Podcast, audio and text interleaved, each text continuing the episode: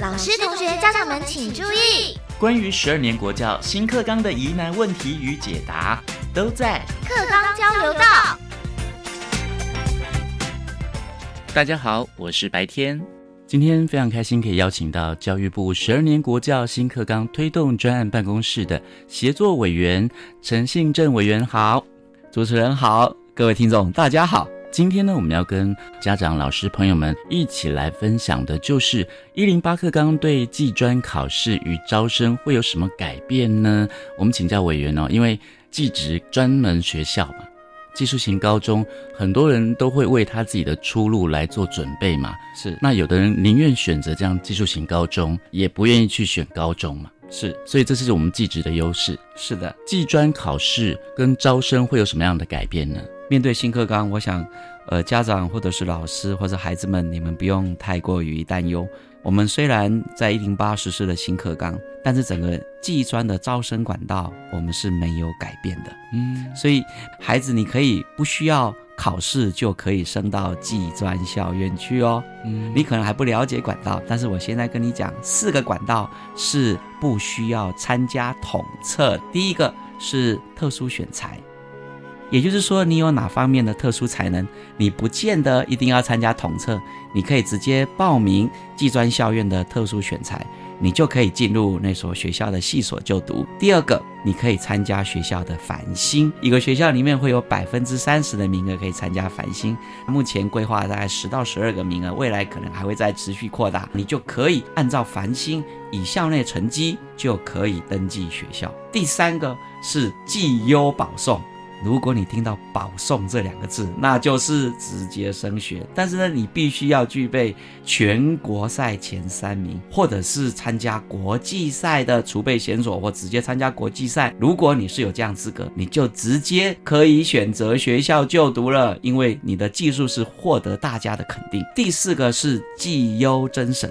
因为每个人要拿全国赛前三名，哪那么容易啊？嗯，于是乎，你有参加专题制作竞赛、科展、创意制作，不是前三名的，你也可以报名我们的绩优甄审。甄审，所以要附带一些资料，这就是我们过去常说的备审资料。嗯，现在呢，我们在一零八课纲的孩子，你每一学期你都会记录你的学生学习历程档案，所以你会把学生学习历程档案伴随着你的申请学校的资料往上送。你在学校里面拿到乙级制度系证照，你也可以不用参加技专的统一入学测验，你就可以经由绩优甄审就可以报学校。所以刚才讲的四个管道是不参加统测、不用考试的。嗯，那接下来有两个管道是需要考试的，就是你去参加统测，可以参加甄选入学。也就是说，你拿你的统测成绩，经由甄选入学管道去报学校。一般来讲，很多学校。它都会有三倍率的筛选，第一次它先会筛选三倍的学生，也就是他要二十个，用成绩来筛选六十个，变成第二阶段。同学们，我告诉你，第二阶段你就比较有优势了，因为统测的成绩最多只能采集百分之四十，嗯，所以接下来就是你在学校的表现。所以新课纲期待你在学校表现。把你的课程的学习成果、多元表现，把它展现出来，放在资料里面，就可以进到饥饿阶段当中，你就很有竞争力了。因为你的备审的资料、学生学习历程档案这个内容要大于百分之四十的采集成绩。另外呢，有些学校会面试或者是实做。如果我的学习历程档案做不好怎么办呢？你也不用担心，我们一样可以用 PDF 档送到学校去，由学校来审查。考试两个管道，最后。一个管道就是登记分发。如果你的甄选入学你没有上，你就依照成绩进入登记分发。所以呢，一零八课刚对技专考试的招生有改变，但是考试的方式，陈信正委员讲的部分嘛，啊，是招生管道是对招生管道。那嗯，对于考试的部分，可能很多同学也会想说，我如果有证照，我就不用参加这个一般的考试嘛。是，嗯。好，那考试的部分的话，大家也不用太担心。为什么我说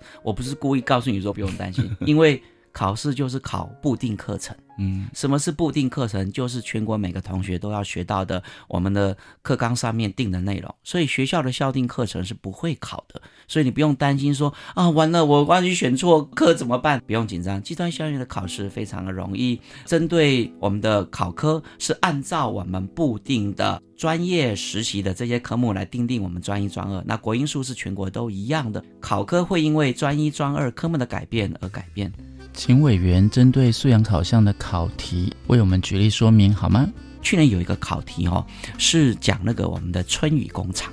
这个春雨以前是做那个螺丝的。那以前欧洲这些厂家多喜欢跟我们合作啊？为什么？因为他只要一下单呢，我们师傅两天就把模子搞定了。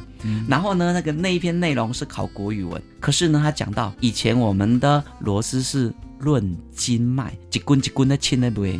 但是现在呢，我们是论根卖，因为我们的螺丝走入白色巨塔，我们的牙齿里面有一根小螺丝来固定的，这个就是这一次在国语文的考题内容当中，你把它读完了，你不仅仅吸收了新知，你也知道我们整个的螺丝的一个历史的变化，然后你就可以作答了。所以这是素养导向考题放进来。我们有一个是乙级检定证照的改变，过去的话是你拿任何的乙级证照就可以报任何的科别。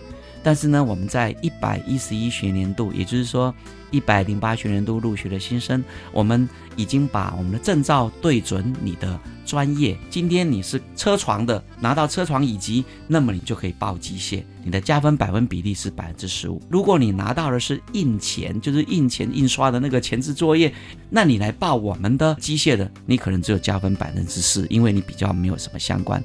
所以在一百一十一学年度的技术士证照是对准我们的升学系所，所以我们有分三个等级，十五趴、八趴、四趴。最后的改变是我们的繁星入学。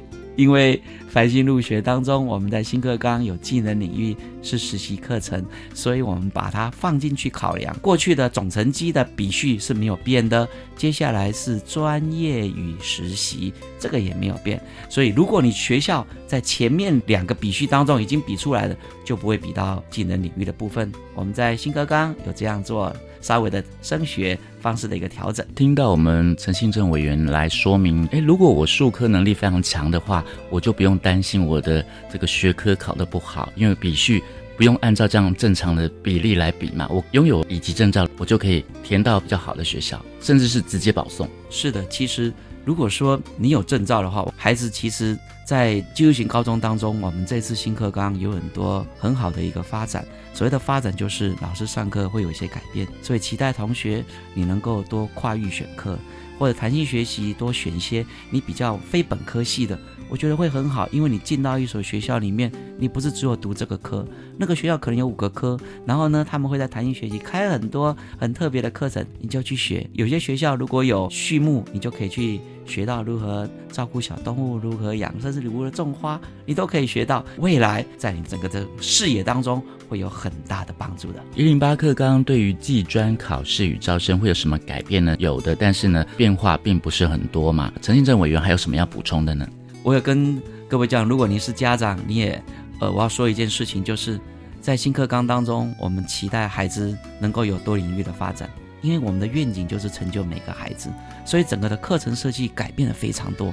不仅仅我们的国音数过去是全班一起上课，现在可以分组教学了，就是说两个班可以敲成三个班。孩子在选课当中，我们有很大的改变。我们在课程设计上面，孩子可以选择他所想要的专长，例如汽车，他可以选汽车钣金。他也可以选对高机，他也可以选电动车。